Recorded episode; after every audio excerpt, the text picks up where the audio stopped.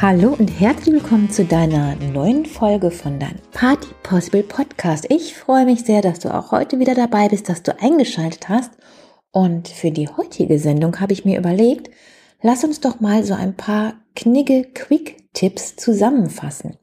Denn ich finde, bei einigen oder bei sogar sehr vielen Knigge-Regeln oder lass uns gar nicht Regeln sagen, sondern Empfehlungen, ist es so, dass sich eine ganze Sendung dafür gar nicht lohnt und das einfach dann viel zu langweilig ist.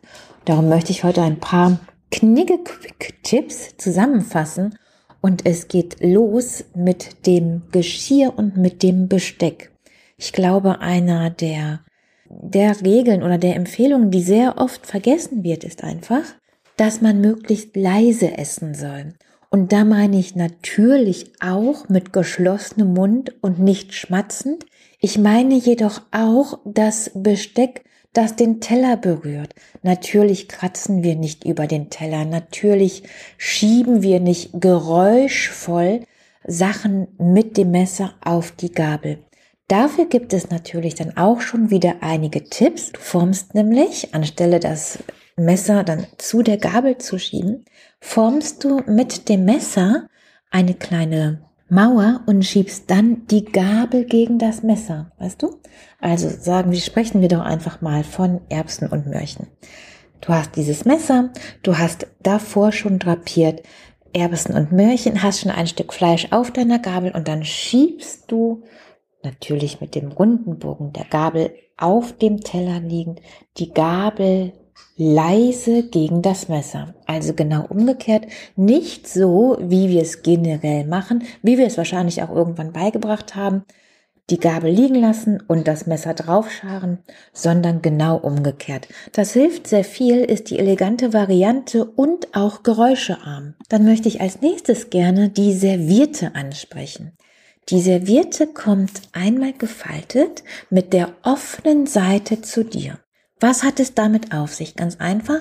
So kannst du die Spitzen, also jeweils die Seite, die linke Seite, einmal hochnehmen, den Mund abtupfen und wieder auf deinen Schoß legen.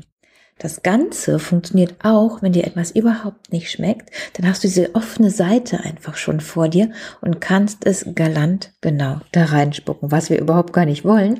Allerdings ist dann auch dies die feinere Variante. Natürlich tupfen wir uns jedes Mal vorsichtig den Mund ab. Mit der servierte Innenseite klappen diese wieder zu, damit das auch niemand sieht, braucht niemand sehen, und trinken erst dann. Und so vermeiden wir dann auch diese hässlichen Fettränder und möglicherweise sogar diese Abdrücke an den Gläsern. Nun, dann sind wir auch schon bei den Gläsern. Auch hier ist es selbstverständlich Trotzdem, dass wir uns den Mund immer wieder abtupfen, nachdem wir etwas gegessen haben und dann trinken möchten, nicht erst nach dem Gang den Mund abtupfen, sondern immer wieder dazwischen, bevor wir trinken, trinken wir nicht einmal um das Glas herum, sondern immer an der gleichen Stelle. Wir stellen es so hin, dass die benutzte Seite zu uns zeigt, tupfen den Mund ab und trinken immer an der gleichen Stelle. Wie verhält es sich denn eigentlich mit einer Vorsuppe, mit einer Rahmsuppe oder mit einem Eintopf? Richtig, alles dreierlei wird mit dem Löffel gegessen. Wo sind hier die Unterschiede?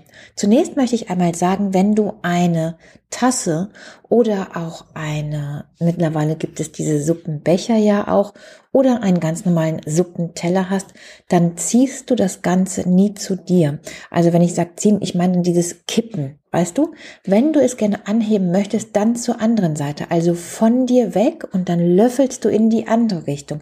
Nicht zu dir hinkippen, sondern von deiner Seite aus in die andere Richtung kippen und dann löffeln.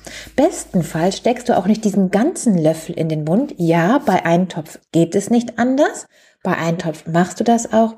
Und bei Eintopf rede ich zum Beispiel von einer sehr, sehr mächtigen, dickflüssigen Erbsensuppe nicht einer pürierten Erbsenrahmsuppe oder auch einem Chili con Carne. Klar, auch bei einer Gulaschsuppe, bei einer Gulaschkanone muss der ganze Löffel in den Mund. Bei feinen Suppen jedoch führst du diesen seitlich und kippst ihn dann. In den Mund. Das ist die englische Variante, das ist die sehr feine Variante. Bei uns in Deutschland ist es so, dass wir eher mit der Spitze essen. Ich bevorzuge allerdings die englische Variante, aber auch bei uns in Deutschland, wenn es eine feine Suppe ist oder wenn es auch eine Brühe ist, dann setzen wir vorne an und kippen. Wir stecken nicht den ganzen Löffel in den Mund. Innerhalb kürzester Zeit habe ich dir jetzt schon ganz, ganz viele Quick-Tipps gegeben, und ich glaube, du weißt, was ich meine, wenn ich sage, wofür brauchen wir da eine ganze Folge, wenn ich jedes einzeln behandeln würde. Ich denke, das ist gut einprägsam und wenn du nur ein oder zwei davon jetzt in nächster Zeit umsetzt und dann die nächsten ein oder zwei nimmst, dann bist du einfach ganz weit vorne. Denn all das sind Sachen, die ich dir jetzt gesagt habe, die meisten gar nicht beachtet werden oder die die meisten auch überhaupt gar nicht kennen oder eben den Sinn dahinter nicht wissen. Bevor wir jetzt weitergehen mit den nächsten Tipps, lass mich noch eins zu der Suppe sagen. Die meisten Suppen werden auf einem Teller, also auf einem Unterteller, auf einem weiteren Teller oder Tasse, Untertasse serviert. Natürlich kommt dann der Löffel genau darauf. Er kommt nicht zurück in die Tasse, wenn wir aufgegessen haben. Der Löffel kommt auf jeden Fall auf das Beiwerk. Was meine ich, wenn ich Beiwerk sage? Ganz einfach die Untertasse oder den großen Teller, der unter einem Suppenteller platziert wird. So, nun lass uns noch einmal zu den Gedecken gehen. Ich glaube, durch Pretty Woman ist mittlerweile allen klar, und das hat sich doch schön eingeprägt, dass man von außen nach innen ist. Wie deckt man ein? Genauso von außen nach innen. Gabel immer links, das merkt man. Ich habe es mir früher so gemerkt. Gabel, hinten ein L, links, Messer, ein hinten ein R, darum rechts. So deckst du ein. Und du startest am besten innen mit dem letzten Gang beim Eindecken und arbeitest dich nach außen. Beim Essen ist es dann genau andersrum. Du arbeitest dich von außen komplett nach innen. Lass uns jetzt noch einmal über die Getränke sprechen. Ich hatte, glaube ich, schon eine ganze Folge über Wein und was zusammen klirren darf und was, was anstoßen darf, womit man nicht Anstoß gemacht. Und darum möchte ich heute einmal auf die heißen Getränke gehen. Das heißt, die Kaffeespezialitäten, aber auch ganz einfachen 80er Jahre Filterkaffee oder auch den Kaffeecremer, jedoch natürlich auch den Tee. Viele rühren drumherum in dem Tee, in dem Heißgetränk, wie in so einer großen Rührschüssel. Das machen wir bitte nicht, sondern wir schwingen nur von hinten nach vorne. Sowohl, wenn wir unser Heißgetränk mit Zucker oder Milch füllen und dann umrühren möchten. Nein, wir schwingen jetzt hin, nach hinten und vorne und hinten und vorne, als auch wenn wir unser Getränk etwas abkühlen möchten. Also nicht mehr rühren wie in einer großen Rührschüssel, sondern von hinten nach vorne schwingen, ohne dabei die Ecken, die Kanten beziehungsweise das Gefäß selbst oder den Boden davon zu berühren. Ecken und Kanten ist ja Quatsch hat ja so eine runde Tasse gar nicht. Und jetzt sind wir auch schon bei unserem letzten Quick-Tipp angekommen, den ich wirklich nur kurz anschneiden möchte, denn das ist so eine allgemeine Regel, mit der du sehr gut fährst.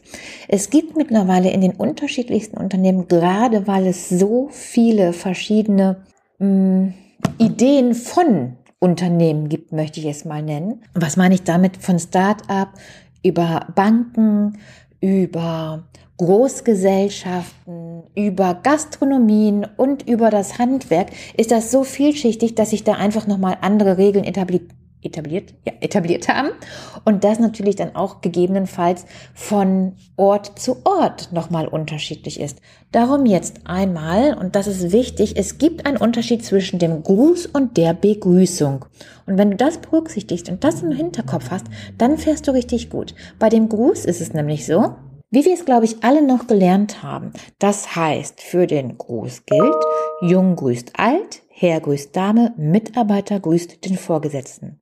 Wird aber aus dem Gruß eine Begrüßung, dann gibt es wieder die entsprechende Rangordnung. Immer der Ranghöhere, das Zeichen dafür, indem er beispielsweise die Hand zum Gruß ausstreckt. Dieser Hierarchie gilt vor allem dann, wenn du dich im beruflich strengeren Umfeld bewegst. Und dann möchte ich noch eine Angst nehmen, das ist dann auch wirklich der letzte Tipp. Viele denken, Mensch, wenn ich jetzt in einem neuen Raum bin, wenn ich keinen kenne, außer vielleicht den Gastgeber, wer ist dann derjenige, den ich zuerst begrüße? Genau denjenigen, den du kennst. Und selbst wenn das der Gastgeber nicht ist, du begrüßt denjenigen, den du kennst als erstes und wirst dann weiter vorgestellt. Das ist dann die Aufgabe dessen, den du kennst. Umgekehrt natürlich genauso wirst du begrüßt als erstes von jemand, der eben nur dich kennt, auf der ganzen Veranstaltung, auf der geschlossenen Gesellschaft, wo auch immer. Dann begrüßt du zurück und stellst diese Person dann weiteren vor. So, ich finde, wir haben richtig viel geschafft in fast nur zwölf Minuten. Ich sende dir ganz liebe Grüße. Ich freue mich, wenn du auch beim nächsten Mal wieder dabei bist, wenn du einschaltest. Ich hoffe, du konntest was mitnehmen. Vielleicht nimmst du mal den einen oder anderen Tipp, gibst ihn weiter. So kommen wir alle dazu, dass wir in einer wundervollen, feudalen Gesellschaft leben können und uns kein Geschmatze anhören müssen und auch sich zusätzlich einfach jeder wohlfühlt. Denn das ist ja so das Haupte, dieses Unwohlfühlen aufgrund dessen, dass man gerade nicht weiß, wie man sich benimmt. Das ist doch total doof. Also, bis dahin mal. Ich freue mich bis zur nächsten Woche.